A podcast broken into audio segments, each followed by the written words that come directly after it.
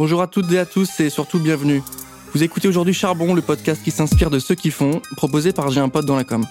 Dans Charbon, nous parlons inspiration, créativité, fougue, envie, travail, vision du monde, et tout ça sans bullshit, mais surtout avec beaucoup de bienveillance. Et dans ce nouvel épisode, nous avons le plaisir de recevoir Anthony Bourbon, qui est fondateur et CEO de l'entreprise Feed.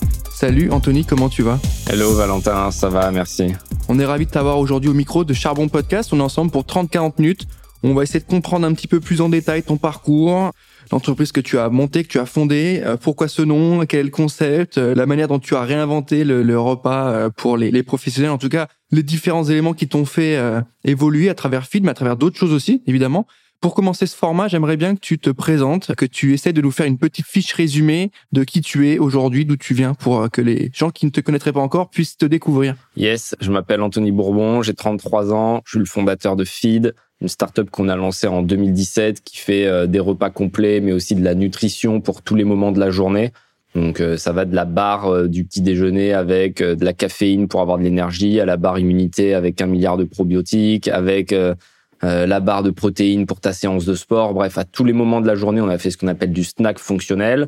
Et d'un point de vue plus perso, j'ai une histoire qui change un peu de ce qu'on voit dans le milieu startup classique parce que je viens d'un milieu assez défavorisé avec un père contrôleur de train, mère euh, vendeuse et puis une, une situation familiale assez compliquée parce que mon père était violent, je me suis retrouvé à la rue quand j'avais 16 ans et du coup ça ça raconte euh, une possibilité pour euh, n'importe qui de s'en sortir et on essaie d'être inspirant, de renvoyer l'ascenseur en racontant cette histoire pour essayer de motiver des jeunes qui seraient eux aussi dans une situation compliquée afin qu'ils puissent se lancer euh, à leur tour. Bah, c'est exactement l'idée de ce podcast. Merci de prendre le temps de te livrer avec nous aujourd'hui. Tu l'as dit, le départ n'était pas forcément facile dans la vie active, un peu plus tôt que prévu en même temps, comme tu as dit, à 16 ans. Est-ce que tu peux nous expliquer un petit peu la situation à l'époque?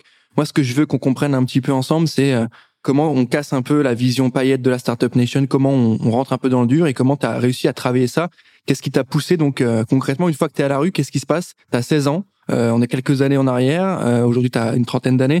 Qu'est-ce qui se passe? Tu fais quoi? Tu es étudiant, tu es encore au lycée, comment ça marche? Ouais, je suis je suis étudiant. Et du coup c'est assez compliqué parce que tu es livré à toi-même et personne n'est préparé à cette situation, c'est pas un truc sur lequel on t'a formé, on t'a entraîné, donc tu es vraiment face à l'inconnu. Euh, et c'est ce qui est compliqué. Mais en même temps, si tu essaies de voir le verre à moitié plein, et je pense que c'est euh, le plus important dans, la vie, ça t'oblige à être dans l'action, ça t'oblige à sortir de la passivité. Et du coup, bon, bah, t'as pas le temps de réfléchir et ça te lance dans l'entrepreneuriat sans forcément euh, y avoir cogité pendant des jours et des jours parce qu'au final, tu es obligé de gagner de l'argent. Donc, moi, c'est un truc qui a été très naturel. Je me suis lancé avant même euh, d'avoir réfléchi à tout ça. Et je pense qu'au final, c'était une chance parce que quand tu réfléchis trop, tu trouves toujours une raison de pas y aller parce que ton business model il est pas assez beau ou parce qu'on te dit que le produit marchera pas. Alors que là, au final, tu vois, t'as pas le temps de réfléchir, tu veux gagner de l'argent et il faut évidemment être patient, gagner petit à petit. Typiquement, euh, j'ai commencé tout en bas de l'échelle. Moi, je vendais des, des calculettes au lycée, c'est-à-dire que je réparais les calculettes de mes potes, je leur mettais des programmes dessus pour qu'ils puissent tricher pendant les, les contrôles. Tu leur mettais les jeux ou pas? Ouais, ouais, les petits snakes et tout, euh, on arrive. on faisait vraiment la totale sur les TI 89+, les Casio et compagnie. Et du coup, je gagnais 10 euros par 10 euros. Et puis après, j'ai fait pareil avec des scooters. Euh, je retapais les scooters de mes potes. Quand j'ai pu en acheter, j'achetais des scooters que je retapais, que je revendais plus cher. Puis j'ai fait pareil avec les voitures. Puis j'ai fait pareil avec l'immobilier. Je faisais des club deals avec des potes qui avaient de l'argent ou des parents riches. Et du coup, on leverageait leur capacité d'emprunt. On achetait des tout petits biens, mais on parle de trucs à 50 000 euros hein, en banlieue bordelaise et on les retapait le week-end avec des potes. Bref, on est monté petit à petit et euh, c'est ce qui m'a permis d'apprendre, de, faire plein d'erreurs au passage. Mais au final, ces erreurs, tu les reproduis pas. Et c'est pour ça qu'il faut pas avoir peur de l'échec. Il faut se lancer. Et c'est pareil pour tout. Tu vois, là, je me suis mis dans la blockchain, la crypto et tout depuis un petit moment et je trouve ça super. Mais au début, j'ai fait des erreurs de débutant, euh, j'ai perdu des wallets, j'ai fait des trucs comme ça. Mais maintenant, je les refais plus. Et donc, c'est pour ça qu'il faut pas avoir peur de se lancer et que toute épreuve qui peut sembler a priori vraiment injuste ou très difficile, mais il faut le voir du bon côté et se dire, grâce à ce que je suis en train de vivre là, je m'améliore et je ferai plus euh, des erreurs et je serai plus fort pour l'avenir. J'aimerais bien que tu nous dises comment tu en arrives à, faire des boulots euh, pour vivre, euh, pour, avec tes potes, pour essayer de te créer un réseau, pour essayer de trouver de l'argent, à créer une boîte qui est quand même le fruit de réflexion, qui est le résultat de pas mal de brevets, parce qu'en nutrition, on fait pas ce qu'on veut, tu vois, c'est pas on lance un bonbon en boulangerie et ça marche. il y a des brevets, il y a de la science, il y a de la bio. À quel moment tu t'es dit, tiens, la food, c'est un sujet, euh, ça va être le mien, euh, je vais commencer à pouvoir réfléchir là-dessus et euh, comment ça a évolué dans ta tête? Ouais, c'est venu assez naturellement et je pense que l'entrepreneuriat, il faut pas trop le forcer, chercher des idées qui sont super compliquées.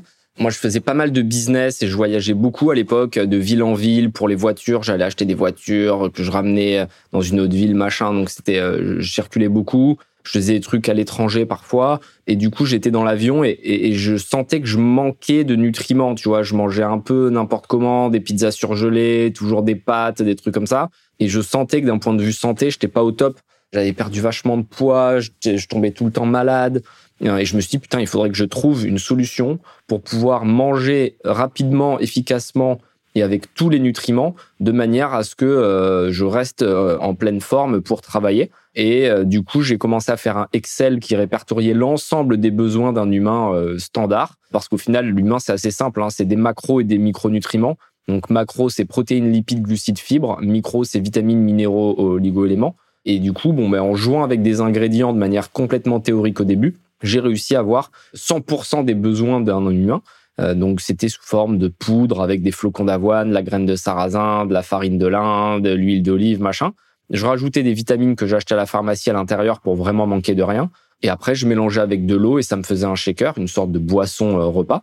C'était évidemment super céréalier, le goût était pas incroyable. D'ailleurs, même les oui, c'était pas ouais, c'était pas ouf. Et même les premiers produits fit qu'on a lancés, c'était assez euh, chargé, on va dire. C'était euh, bien compact. Et ce qui est ouf, c'est que au bout de 3-4 ans de R&D, maintenant on a des produits, surtout la gamme snack là qu'on vient de lancer, la, la, la gamme orange, c'est vraiment comme un produit classique euh, en termes de goût, mais en plus c'est parfaitement équilibré. Donc euh, ça s'est créé naturellement. Et puis après, quand euh, des ingénieurs agroalimentaires m'ont rejoint, des nutritionnistes, des diététiciens, bon ben là pour le coup on a pu vraiment travailler ce qu'on appelle l'organoleptique, donc le plaisir, l'odeur, le goût, tout en gardant cette fonctionnalité qui faisait la force du projet au début. Qu'est-ce qui t'a permis de twister en fait? Parce que là, tu me parles d'ingénieur, on a quand même passé un palier. Il y a une marque, il y a un logo, il y a une stratégie, il y a des ventes, il y a de la R&D.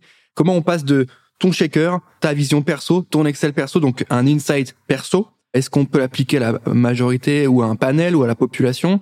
Comment tu identifies le besoin? Donc comment on passe de l'expérience perso à un projet entrepreneurial qui fait vivre des gens, qui fait de la vente? Surtout que j'imagine que tu as été un peu confronté au départ aussi à quelques euh, réticences sur le sujet du repas qui devait pas euh, être désacralisé ou qui euh, ne devait pas être une pierre de plus à la vie de métro boulot dodo, tu vois? Plein de points là-dedans. Le, premier, c'est de faire euh, step by step, petit à petit. C'est-à-dire qu'il faut pas viser trop loin. Moi, j'essaie toujours de découper mes objectifs à court terme, moyen terme, long terme. Euh, donc euh, long terme, c'est d'être une marque énorme de nutrition euh, qui va proposer des solutions pour tous les moments de la journée que tout le monde va avoir en tête. moyen terme, c'était de recruter une équipe et de vraiment structurer la boîte. Et court terme, c'était de faire ma to-do list du quotidien, à savoir petit à petit réussir à améliorer les recettes, réussir à faire mon premier recrutement, réussir à lever des fonds, réussir à poser une marque. Et la marque, c'est selon moi ce qui te permet hum, d'avoir une notoriété organique de raconter une histoire, ce qui est quand même la priorité euh, dans notre génération. Euh, les gens ont envie d'avoir du sens. Ils consomment plus uniquement parce qu'ils aiment le produit, mais ils consomment parce qu'ils se sentent reliés à la marque, portés par les valeurs. Ils ont envie de partager l'histoire qu'on raconte. Et ça, c'est quelque chose de très personnel. La startup est souvent le prolongement du fondateur ou de la fondatrice. Et c'est pour ça qu'avant même de créer une marque forte, il faut être capable de se connaître, de faire une introspection, de se poser les bonnes questions connaître son combat, sa mission, les valeurs qui nous semblent importantes au quotidien. Et tout ça, on va le transférer sur la marque de manière à ce que ce soit parfaitement authentique et qu'on n'ait pas besoin d'avoir une chargée de communication. Moi, tu vois, typiquement aujourd'hui, euh, je suis avec toi, j'ai pas quelqu'un qui monte des panneaux, pense à dire ci, pense à dire ça, parce que c'est mon histoire en fait dont on parle. Et tu connais ton histoire et ce qui est génial, c'est que tu crées des barrières. Souvent, les investisseurs disent quelles sont les barrières à l'entrée dans une DNVB ou dans une marque? Bon, ben la vraie barrière à l'entrée, c'est l'histoire, parce que mon produit, on peut le copier, même si ça va demander un peu d'argent, etc. Un fonds ou une très grosse marque industrielle peut trouver mes recettes, peut les copier à quelques trucs près. Par contre, ils pourront pas raconter mon histoire. Et s'ils essaient de le faire, ce sera pas vrai, ça sonnera faux et les consommateurs ressentent cette capacité à, transmettre de l'émotion. Et en plus, ils ont été entraînés parce que les politiciens, c'est exactement leur métier de vendre du faux, de prendre une casquette pour la plupart à laquelle ils ne croient même pas. C'est-à-dire que tu vois des mecs de gauche, euh, c'est les pires bling bling quand tu les connais en off. Et puis des mecs de droite qui sont plutôt à gauche. bref, les gens cherchent des places. Moi, j'avais un mec de gauche l'autre jour qui me disait euh, oh, ben, je me suis mis là parce qu'il y avait un trou, euh, il y avait une opportunité, j'y étais. Et en fait, ça, les consommateurs ne veulent plus du tout euh, participer à ce genre de raisonnement. Et c'est pour ça qu'en créant une marque qui est puissante, même si elle est clivante, et tu l'as très bien dit, le repas complet, quand on est arrivé en France, le pays de la gastronomie, ça a créé une sorte de clivage entre ceux qui étaient pour, ceux qui étaient contre.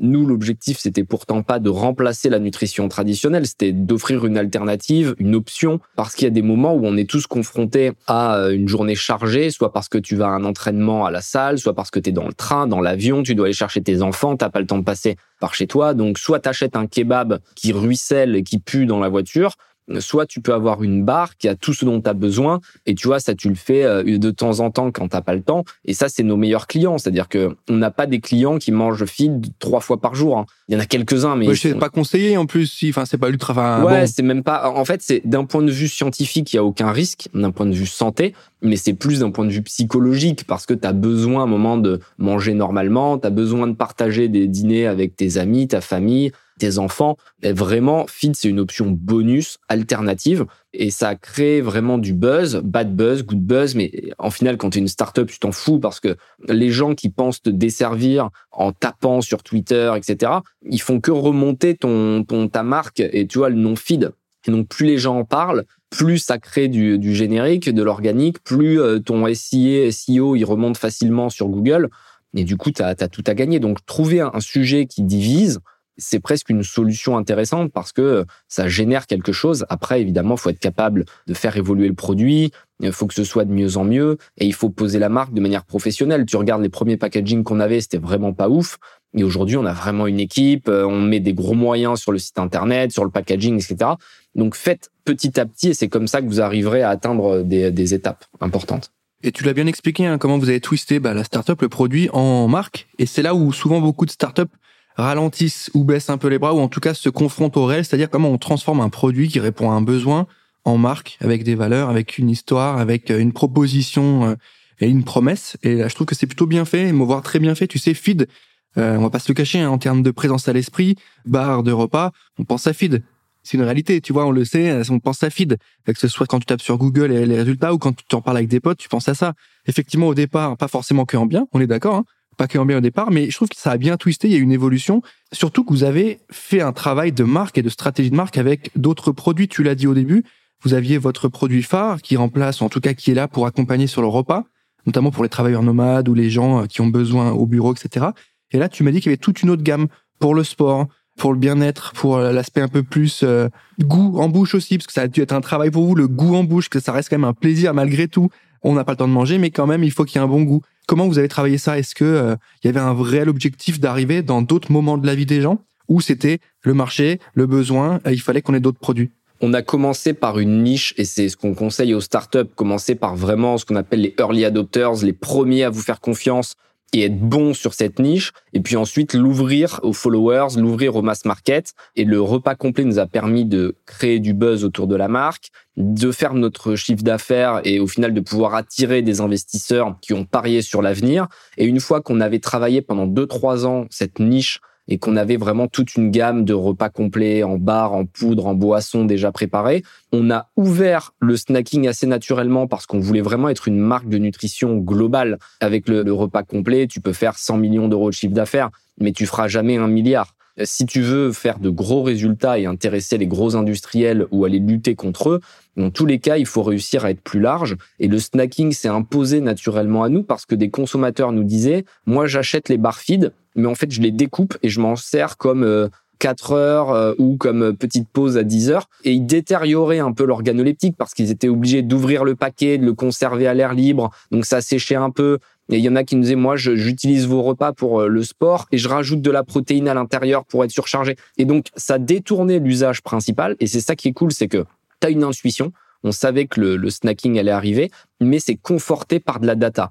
Et du coup, quand les clients nous disaient, ah ben nous, on aimerait avoir une barre où il y a que de la prot à l'intérieur, mais technique, c'est-à-dire qu'il y a vraiment que de la prot avec ce qui va bien pour ta séance de sport. Bon, ben, on s'y est collé. Et l'expertise qu'on avait accumulée sur nos repas, elle a été très utile et c'était même plus facile pour nous de faire un super snack très bon parce qu'au final, c'était euh, ce qui avait de plus dur de faire un repas complet parce que tu devais surcharger la barre avec tous les ingrédients, tous les nutriments, etc. Donc aujourd'hui, quand tu me dis fais une bonne barre protéine, pour nous, c'est facile et on arrive à maîtriser un cahier des charges qui est super pointu, à savoir vegan, sans gluten, sans lactose, sans OGM. Et comme on le disait au début du podcast, chaque étape difficile te permet de t'améliorer. Et c'est ce qu'on a fait avec le repas complet. C'est vrai qu'ils étaient pas ouf quand on a lancé, mais c'est normal. On est une startup, on n'a pas des gros moyens. Mais maintenant, si vous goûtez une gamme snacking, donc c'est les packaging orange, honnêtement, c'est impossible de dire que c'est pas bon. Tu peux dire euh, j'aime pas le chocolat ou j'aime pas la noisette, mais ce que je veux dire, c'est que d'un point de vue global, c'est vraiment bon et c'est un plaisir. Tu as du caramel fondant, tu as différentes textures. Et c'est ça qui est cool, c'est qu'en fait, une startup va évoluer. Et je vais même plus loin, les early adopters vont t'accompagner pendant que le produit n'est pas bon. Nous, on avait des personnes qui nous disaient, bon, c'est pas encore ça, vous devriez améliorer telle chose, telle chose, mais ils participent à la création du produit et ils sont vraiment engagés dans la marque. Et la marque, c'est ce qui permet de faire le lien et de faire patienter. Tout ce qui est UX, le fait de les inviter au bureau, le fait de leur envoyer des petits cadeaux, le fait de prendre leur feedback sur chaque nouveau produit. Il y en a qui ont vraiment participé à l'élaboration, à la création de la marque. Et, c'est ce qui fait que, à l'inverse d'Amazon, où tu achètes un truc, tu vois, sur une marketplace énorme, il y a zéro histoire, t'achètes que du produit. Là, tu participes à un truc qui est sympa. C'est quasiment un, vote politique hein, quand tu euh, investis dans une boîte ou que tu achètes des produits d'une boîte. Tu as envie de participer parce que les valeurs te parlent. Alors c'est sûr que moi, les, les gens qui se sentent portés par le message, c'est plutôt les, les urbains qui ont envie de travailler, qui ont envie de se dépasser, qui ont envie de faire du sport, qui ont envie de voyager, qui ont envie de vraiment faire le maximum de leur vie. Et puis, de, petit à petit, on touche de plus en plus large et c'est vraiment différentes étapes d'un projet. Quand tu dis faire le maximum de leur vie, est-ce que toi, aujourd'hui, bon, question compliquée hein, autour de la réussite, mais comment tu te sens par rapport à ça? Tu sais, on, parle beaucoup de euh, cette phrase euh, devenir la meilleure version de soi-même, qui aujourd'hui, malgré tout, peut prendre un aspect négatif de certaines personnes qui disent, mais attendez, être la meilleure version de soi-même, ça veut dire plus être soi-même, ça veut dire s'aliéner. Comment tu te comportes par rapport à toutes ces pensées sur devenir euh, la version de soi-même qui est la plus optimisée, entre guillemets, sur la réussite, sur la culture, sur les sorties, sur le sport aussi? Le plus important, je pense, c'est de savoir ce qui euh, nous passionne, ce qui nous fait vibrer. Et une fois qu'on l'a trouvé, et c'est pour ça que je conseille à tout le monde de faire une grande plateforme personnelle, se poser et se dire quelle est la mission que je veux me fixer dans la vie, quelles sont les valeurs pour l'atteindre. Les valeurs, c'est très simple à trouver. C'est tu demandes à tous tes proches quels sont les mots qui te viennent en tête immédiatement quand tu penses à moi et tu vas voir qu'il y a des sortes de patterns qui reviennent régulièrement et tu prends les dix personnes qui te connaissent le mieux et tu verras qu'il y a des mots-clés qui vont euh, se, se, répéter. Moi, c'était typiquement ambition, détermination, résilience, passion et c'est devenu les valeurs de feed assez naturellement. Mais la vraie question à se poser, c'est qu'est-ce qui me fait kiffer? Et en l'occurrence, à partir du moment où tu as trouvé quelque chose qui te plaît, ben, c'est pas un problème d'essayer de te dépasser. Euh, je suis d'accord avec toi, il faut pas non plus tomber dans le truc de la performance à tout prix et être bon en culture, lire des livres, faire du yoga, être une bête à ton travail, euh, et puis faire du sport, être hyper musclé. Parce qu'en fait, tu fais des choses qui te plaisent pas. Par contre, si ton kiff, euh, c'est le voyage, ben voyage à fond et tu vois, prends des, des, décisions qui vont paraître extrêmes pour le reste de la population parce qu'ils partagent pas ta vision, et euh, tu peux très bien arrêter de travailler et avoir un job nomade qui va te permettre d'être un jour à Bali, un jour en Thaïlande, un jour euh, en Norvège. Et il faut adapter ta vie en fonction de ce qui te fait plaisir. Et je pense que personne ne doit vous influencer dans ce choix parce que personne n'est à l'intérieur de votre tête, de votre corps. Donc ça paraît toujours paradoxal, moi, quand j'entends des personnes conseiller d'autres gens en en disant un peu un conseiller d'orientation. On a tous vécu ça. Tu devrais aller en S ou tu devrais aller en littéraire ou tu devrais. En fait, ça n'a aucun sens. Moi, on m'a poussé à aller en scientifique, alors que je détestais les maths, je détestais la physique, mais c'était la voie royale, tu vois, le bac S à l'époque. Et en fait, j'ai été malheureux pendant trois ans, c'était terrible. Et il y avait des gens autour de moi qui étaient très doués pour ça. Et moi, pour faire la moindre, euh, le moindre exercice, je galérais pendant une heure, pendant que instantanément, ils trouvaient. Moi, ma force, c'était plutôt l'écriture, le business, euh, comprendre les gens qui étaient en face de moi et j'aurais fait un bac ES ou un bac L, j'aurais été sûrement beaucoup plus épanoui. Donc ce qui est fait est fait, mais être capable de se comprendre et ça prend beaucoup de temps parce qu'il faut se faire confiance, il faut s'écouter, c'est pour moi l'étape la plus importante et c'est ce qu'on doit faire entre 18 et 30 ans, être capable de se tester, de faire plein de choses différentes, de voyager, de rencontrer à la fois des artistes, des businessmen, des gens qui voyagent, vraiment plein de gens différents et tu vas voir vers où tu, tu glisses naturellement et tu as forcément un talent. C'est-à-dire qu'on a tous une facilité quelque part Il y en a, ça va être justement les mathématiques. D'autres, ça va être les langues étrangères. D'autres, ça va être le sport. Ils ont un corps qui est fait pour le sport. Ils arrivent à s'entraîner plus que les autres. Ils ont le muscle immédiatement, tu vois, qui gonfle ou qui est efficace. Bon, bah, trouve ton talent. Trouve le petit truc où les gens disent waouh, t'as des facilités là-dessus. Et c'est ça qui doit absorber l'intégralité de ton focus. Et tu nous parles de valeur aujourd'hui, c'est hyper intéressant. Face à un certain euh, peut-être nihilisme un peu global de euh, tout se vaut, euh, plus rien ne vaut plus rien, etc. Comment tu fais? Comment c'est Comment vous faites pour remettre des valeurs au centre? Est-ce que c'est compliqué ce concept de retrouver des valeurs? Est-ce qu'il n'y a pas aussi un besoin de faire un travail sur soi qui est pas que agréable aussi? Parce que tu nous as parlé de faire ce qui nous faisait kiffer, mais en même temps entreprendre, monter des projets, il y a des parties aussi pas que reluisantes et pas que kiffantes. Du coup, comment on fait pour continuer à évoluer dans, dans ce que tu nous racontes malgré euh, des pertes de valeur sur certains sujets, malgré le fait de plus vouloir forcément se faire violence sur certains projets et que c'est trop dur, j'y arrive pas. Ok, bah très bien, on next. C'est pas grave, c'est que la vie elle est, elle est trop dure et qu'on peut pas, ça à rien de se battre un peu. Tu vois ce que je veux dire? Tu vois, je, je grossis un peu les traits, mais il y a un peu de ça aussi aujourd'hui sur la non volonté de de se faire un peu euh, du mal, que ce soit sur du sport, que ce soit sur de, des projets perso, que ce soit sur de la l'échange avec les gens. On n'a même plus envie de leur parler, les gens. On était en confinement deux ans. On n'a même plus la force de faire un coup de téléphone, en fait, ou d'aller les voir, ou sa famille. Bon, voilà. Plusieurs questions, mais je te laisse me répondre là-dessus. Il faut déjà se préparer au compromis, effectivement, parce que si tu fais de l'entrepreneuriat ou que tu veux faire n'importe quel projet, d'ailleurs, euh, on parle de business aujourd'hui, mais ça vaut pour euh, n'importe quelle passion. Tu veux te lancer dans l'art, tu veux te lancer dans la musique, tu veux te lancer dans le sport, dans le voyage il y a des compromis. C'est-à-dire que quand tu voyages et que tu fais le tour du monde, tu sais que tu auras forcément moins de budget pour te faire des kiffs matériels, tu vas pas t'acheter des grosses voitures, tu vas pas t'acheter des montres parce que ta priorité c'est de voyager et tu sais que quand tu voyages, bah, ça a des implications sur ta vie personnelle, ça va être plus dur de te fixer quelque part, d'avoir une famille, etc. Bon, ben dans le business, c'est pareil. Quand tu bosses, c'est sûr que tu peux oublier les sorties en boîte de nuit, les restos à répétition, les vacances. Donc, il faut être prêt à faire du compromis. Mais ce qui est cool, c'est que si tu as bien choisi ta passion, c'est même pas un compromis en réalité. Moi, tu vois, j'ai pas beaucoup de temps pour moi. Je vais pas beaucoup au resto, je pars pas beaucoup en vacances, mais je kiffe ce que je fais. Et là, tu vois, faire un podcast avec toi, c'est un truc qui me plaît. Je me force pas. Et donc, du coup, bah, même si je vais enchaîner les rendez-vous et aujourd'hui, j'ai une journée particulièrement chargée, je vais finir tard, c'est pas grave parce que c'est que des trucs que je kiffe. Là, je fais un podcast. Après, je fais un rendez-vous avec mon équipe. Après, on va voir une association dans les hôpitaux pour aider les jeunes, pour les motiver, leur dire baissez pas les bras. Et puis après, j'ai un, board avec mes viciers, donc on va parler vraiment business, chiffres. Bah, tout ça, c'est des moments qui me font plaisir, qui me font du bien. Évidemment, il faut se préparer à pas pouvoir tout avoir. Et c'est un peu le problème des jeunes aujourd'hui quand je parle avec eux, qui viennent pour postuler chez nous en stage ou même en CDI.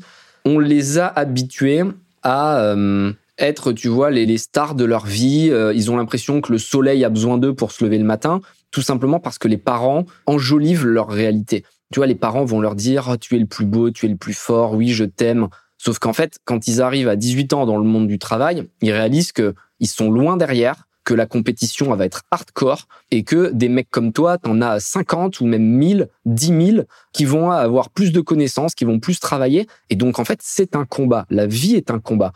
Quand je dis combat, c'est pas dans le sens belliciste du, du terme où tu dois frapper les gens, mais c'est un combat contre toi-même. Tu es ton propre ennemi, tu es ta propre limite. Et aujourd'hui, avec les réseaux sociaux, tu vois des gens qui deviennent très riches très vite, ou les influenceurs qui postent une photo qui ont direct 10 milliards de likes parce que, tu vois, ils ont fait une vidéo un peu buzz sur TikTok avec un chat. Mais la réalité, c'est que toute réussite demande beaucoup de temps. Et ça, on le voit pas. Même feed aujourd'hui, on a l'impression qu'on a marché sur l'eau, on a levé 40 millions d'euros, on a recruté plein de monde. La réalité, c'est que dans les backstage, c'est super compliqué. On a des moments comme le Covid où les ventes se divisent par deux parce que les magasins sont fermés, parce que les gens ont du temps pour cuisiner, donc ils n'ont pas forcément besoin d'acheter du feed. Et c'est là que la résilience rentre en jeu. Euh, et c'est selon moi le mot clé de toute réussite, hein, quel que soit le domaine, la verticale. Donc évidemment, soyez prêts à faire des compromis, mais parce que vous avez bien choisi votre passion, vous allez pouvoir euh, prendre du plaisir dans la douleur. Et moi, c'est vraiment un truc que j'aime bien dire, c'est tu vas souffrir, mais tu vas kiffer souffrir. C'est comme un entraînement, tu vois, les, les mecs que tu vois s'entraîner, Usain Bolt, euh, dans sa biographie d'ailleurs, disait, le plus compliqué, c'est pas la compétition. La compétition, ça dure 10 secondes et c'est la conclusion de tout mon entraînement. Donc le plus dur, c'est pendant euh, les mois et les mois où je fais des entraînements de je sais pas combien de kilomètres, où je me fais mal, où je me blesse, mais à répétition, je continue inlassablement, là, c'est le moment difficile. Donc, euh, les gens ne voient que la course, tu vois, qui dure 10 secondes et ils se disent, putain, quel talent, le mec. Évidemment qu'il y a une part de talent et de naturel, mais euh, c'est surtout du TTC, c'est travail, talent, chance, et dans le bon sens. C'est-à-dire que tu as le travail qui est la priorité, et le talent né par le travail, et puis tu as toujours la petite part de chance qui fait que ton destin va se déclencher. Mais la chance, tu la crées, tu la génères par ton travail et par ton talent. Donc, euh, ouais, fixez-vous euh, vos valeurs et, sur ton point de valeur. Mais une fois que tu les as trouvées, il faut que ce soit le, fil directeur, la ligne directrice de ton parcours. Tu les fous sur les murs partout. Nous, tu vas chez Fit, c'est imprimé partout. Ambition, détermination, résilience, machin. Parce que on prend toutes nos décisions en se basant là-dessus. Donc, typiquement, quand on recrute quelqu'un, on se dit est-ce que cette personne a ses valeurs Est-ce qu'elle les partage naturellement? Et du coup, tu fais pas rentrer des ronds dans des carrés si quelqu'un n'a pas forcément un alignement avec ce que la boîte est, tu le prends pas. Et ça veut pas dire qu'il a tort ou que toi tu as raison ou inversement. C'est simplement que tu colles pas avec cette boîte-là. Et quelques exemples qui peuvent imager un peu le, mon propos. Une boîte comme Feed, c'est vrai qu'il y a un tempérament un peu guerrier, déterminé, parce que c'est aligné avec mon histoire et tu vas avoir une boîte comme Respire, Justine Hutto avec ses déos, qui va beaucoup plus être dans, dans la gentillesse, dans le partage. Euh, Your Body is Magic, on va faire des treks, des trucs comme ça. Justine, elle est très gentille et c'est un compliment. Justine n'aurait pas pu faire feed comme moi, j'aurais pas pu faire respire parce qu'on n'aurait pas été naturel. Idem pour, il y a des boîtes qui défendent la planète, comme les petits bidons, euh, c'est de la lessive et des produits d'entretien écologique. Bon, ben, Cyril, quand tu le connais, c'est mon cas, tu sais que c'est un vrai ayatollah du truc et il vient chez toi, il t'embête parce que tu as une bouteille plastique, machin. Donc, les petits bidons, c'est la suite logique de son parcours et de sa personnalité. Donc, trouvez votre, votre mission perso et après, votre boîte devient une arme, un amplificateur de messages. Trouvez votre mission perso, hein, c'est le conseil du jour, en tout cas pour cette partie-là, pour ceux qui nous écoutent. J'ai bien aimé ton expression euh, TTC, euh, travail, talent, chance, avec euh, chaque personne qui a plus ou moins de ça s'équilibre en fonction des personnes aussi. Le travail, tu l'as bien rappelé, et merci, c'est ce qui va prendre le pas. C'est le plus important. Sur les deux autres, ça permet de les équilibrer. Comment on fait quand on n'a pas fait une école de commerce, une grande école? Donc c'est plutôt la partie chance, même si c'est aussi la partie travail. Pour ceux qui ont fait les parcours prépa, parcours grandes écoles, c'est pas la même chose quand tu sors en post-bac ou en, cursus un peu euh, un peu sur le côté des grandes écoles. Mais bon, euh, tu m'as compris. Comment on fait quand on n'a pas fait d'école? Euh, Ce qui est ton cas, qui n'a pas fait de, de, de grandes écoles de, de management de commerce pour y arriver. Tu disais dans une interview qu'il fallait batailler deux fois plus dur. Est-ce que c'est toujours d'actualité? Est-ce que euh, c'est des clés de réussite l'école, ne serait-ce que pour le réseau, pour d'autres choses? Comment tu vois ça? C'est malheureux, mais aujourd'hui, il y a 1% seulement en France d'entrepreneurs qui se sont faits seuls. Donc 99% des entrepreneurs sont des gens privilégiés par leur famille qui ont mis de l'argent ou qui avaient du réseau déjà chez des investisseurs ou qui ont fait une très grande école et ça, c'est malheureux. C'est pas moi qui donne ces chiffres. Hein, c'est le French Tech Tremplin. Donc c'est euh, vraiment, euh, ça vient du gouvernement, d'ailleurs, qui a mis ce, ce projet en place où euh, des jeunes de banlieue, des jeunes défavorisés essaient de lancer leur boîte. J'étais parrain de cette opération. Et c'est vrai que c'est toujours très compliqué. Faut pas se voiler la face quand tu t'appelles Rachida et que t'es rebeu et que tu vis dans une banlieue c'est quand même beaucoup plus compliqué pour toi de réussir. Maintenant, ça veut pas dire que c'est impossible et il faut pas tomber dans la complainte ou dans le caliméro, tu vois, et te dire le monde est méchant contre moi. Parce que sinon, tu fais rien et tu deviens une victime. C'est-à-dire que tu t'auto-victimises et là, c'est terminé. C'est-à-dire que si toi, tu crois pas en toi, personne ne va te tendre la main.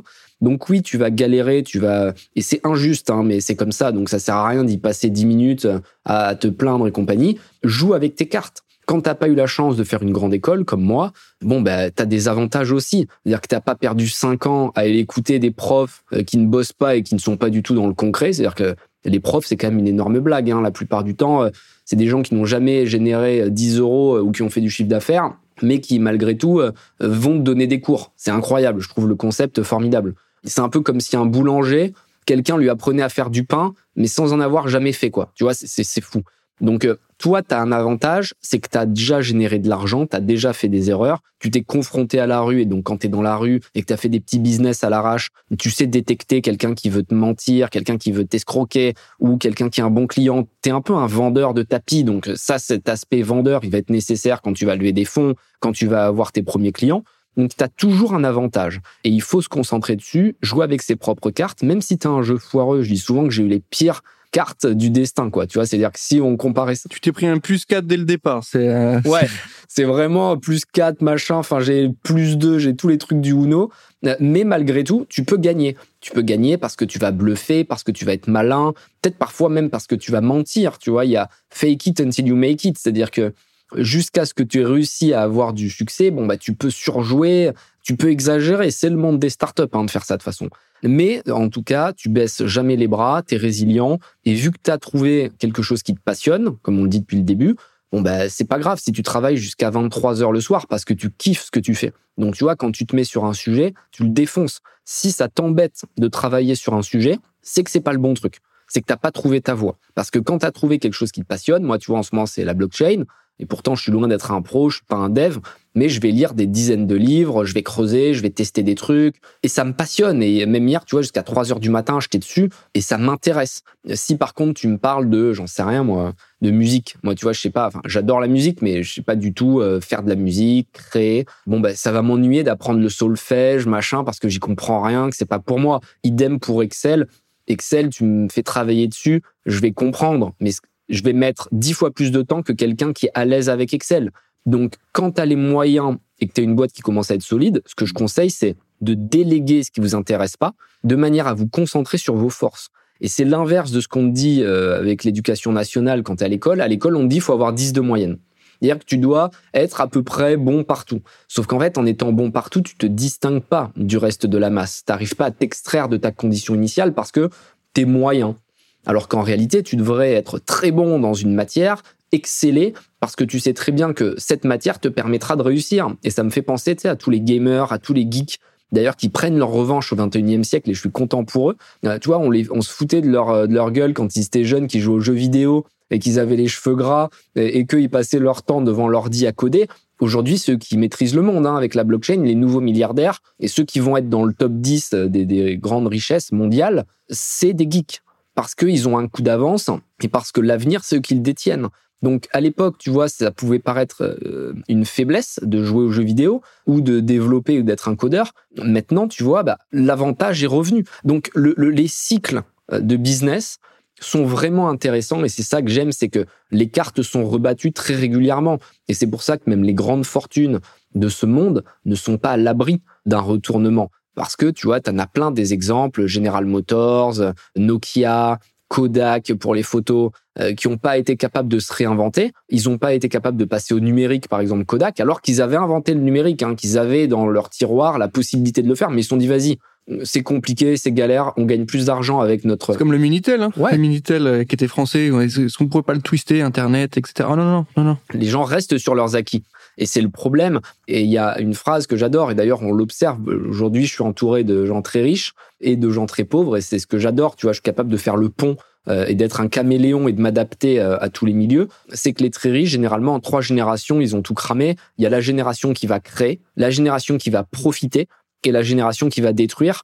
Et, c'est intéressant et c'est une chance pour les pauvres hein, comme moi, parce qu'au final, bon, bah, tu sais que tu as un coup à jouer et qu'il faut euh, te relever les manches et pas se plaindre, tu vois, faut être dans l'action. Aujourd'hui, Anthony, est-ce que tu as un, regret sur le parcours? Est-ce qu'il y a des, quelque chose que tu aurais changé ou que tu aurais essayé de, faire différemment? J'aurais essayé de me faire plus confiance dès le départ parce que euh, tu es un peu aliéné par la société, stigmatisé, ostracisé quand tu veux faire différemment. Et du coup, je pense que j'ai attendu trop longtemps pour vraiment m'écouter. Donc, je conseille à tous les jeunes qui ont une intuition de s'écouter plus, même si les parents ne sont pas forcément euh, alignés avec ce que tu veux faire, parce que les parents sont les plus mauvais conseillers. Ils t'aiment et par définition, ils veulent te garder près d'eux et te mettre dans un confort. C'est-à-dire qu'ils vont largement préférer que tu aies un salaire chez McDonald's en CDI pour faire des frites, parce qu'au final, ils ont quasiment la main sur toi, tu vois. Et donc, tu as besoin de leur argent pour euh, te louer un appart, etc., etc. Donc, tu es complètement dépendant de et ça t'empêche de suivre tes rêves. Et c'est pour ça que je pense qu'il vaut mieux avoir un petit appartement en colocation euh, loin de Paris, mais au moins être libre et faire ce que tu veux de tes journées, de tes soirées, plutôt qu'avoir un appart parisien que tes parents te payent, parce qu'au final, quand ils te diront non, ça tu le fais pas, bon bah tu seras obligé de pas le faire, sinon ils te couperont les vivres et tu seras dans une situation compliquée. Donc se lancer, ne pas avoir peur, être indépendant. Et malgré tout, je, je regrette pas grand chose parce que toutes les erreurs que j'ai faites, et franchement j'en ai fait énormément, bah, me permettent aujourd'hui d'être la personne que je suis. Et je pense que c'est la clé d'évoluer constamment et de se dire, bah, à 35 ans, je serai une meilleure personne qu'à 30 ans. Et à 30 ans, je suis déjà une meilleure personne qu'à 25. Et continuer à apprendre, de former sur plein de sujets, essayer humainement d'être une meilleure personne, culturellement d'être une meilleure personne, de manger de plus en plus sain, tu vois, c'est à tous les niveaux, de plus boire d'alcool, de pas fumer, etc. Évidemment, pas prendre de drogue, et de te concentrer, tu vois, sur une amélioration constante de tous les KPIs. Et quand je dis ça, c'est pas du tout en mode devenir une machine, parce qu'au final, tu te fais du bien. Et quand tu arrives à avoir des objectifs, tu vois, ne plus boire d'alcool, c'est pas genre une tare, c'est pas un problème. Ça t'empêche pas de boire un bon verre de vin rouge de temps en temps, tu vois, de qualité. Mais ce que je veux dire, c'est qu'aller défoncer à la vodka ou à la tequila, une fois que tu sais que tu as des objectifs à atteindre et que tu veux avoir un corps qui est efficace, où tu es en bonne santé, t'en as plus forcément besoin. Tu vois, tu peux le faire de temps en temps, mais ce que je veux dire, c'est que tu fais en sorte de t'améliorer. Et ça, je trouve que c'est aussi le but de l'humain, euh, c'est de mourir en étant au max de tes capacités. Et je trouve ça assez inspirant ce que tu nous racontes aujourd'hui. Hein, c'est pour ça qu'on se parle. C'est vous aussi pour inspirer ceux qui nous écoutent et aussi avoir une vision. Je vais te poser la fameuse question de, ce podcast. Hein. Est-ce que tu peux nous donner ta définition d'aller au charbon, de charbonner? Charbonner, c'est euh, inlassablement continuer à essayer d'atteindre son but, sa mission, encore une fois, le plus important, c'est pas d'atteindre la destination, mais c'est le process, le voyage. C'est-à-dire, euh, moi, tu vois, ma, ma, ma mission ultime, qui est évidemment quasiment inatteignable, c'est de générer une révolution dans le pays pour remettre la méritocratie au cœur de la société. C'est de donner une possibilité d'égalité à tous les profils, que tu sois pauvre, jeune, une femme, un homme, peu importe ta couleur de peau, peu importe tes écoles, vraiment que tout le monde puisse y arriver. Mais ce qui me plaît, c'est pas forcément d'atteindre cet objectif, c'est de bosser au maximum tous les jours.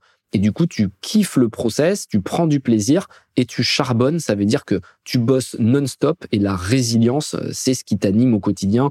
Il n'y a pas d'exploit. C'est-à-dire que les gens pensent souvent que le talent, c'est un exploit. Mais en fait, l'exploit ne vient que de la répétition. Tu prends un Michael Jordan, quand à deux secondes de la fin du match, il te met un panier à 25 mètres, bah, c'est pas un coup de talent. C'est simplement que ce coup-là, il a répété 800 euh, fois l'entraînement et que inlassablement, à chaque fois qu'il échouait, il reprenait le ballon pour le retenter. Donc vous, c'est pareil. Vous attendez pas à faire une fulgurance qui va vous rendre euh, millionnaire, mais euh, plutôt des petites tâches du quotidien qui vont vous emmener step by step vers une réussite qui est plus globale. Merci Anthony, c'est une définition qui est propre à chacun. Chacun a sa vision du sujet. Certains le voient avec un côté un peu plus négatif, d'autres le voit avec un, quelque chose qui est plus sur la durée, sur la répétition. En tout cas, c'est la question qui nous permet de mieux comprendre nos invités aujourd'hui. J'ai encore une petite question avant d'arriver à la fin et de faire ma dernière. C'est sur les, les projets qui arrivent pour toi, pour Feed. C'est quoi les prochaines semaines? C'est quoi les prochains mois? C'est quoi les prochaines années? Là, on a un gros programme à court terme et c'est euh, un petit peu le, la conclusion, la récompense de tout le travail de marque qu'on a euh, généré depuis un an ou deux pendant le Covid où là encore, tu vois, plutôt que de faire les victimes et de se dire, oh là là, on n'a pas de chance, le Covid est tombé, c'est l'enfer, ben on en a profité pour travailler les produits, avoir des meilleurs goûts, pour créer une marque qui est puissante, essayer d'inspirer les gens.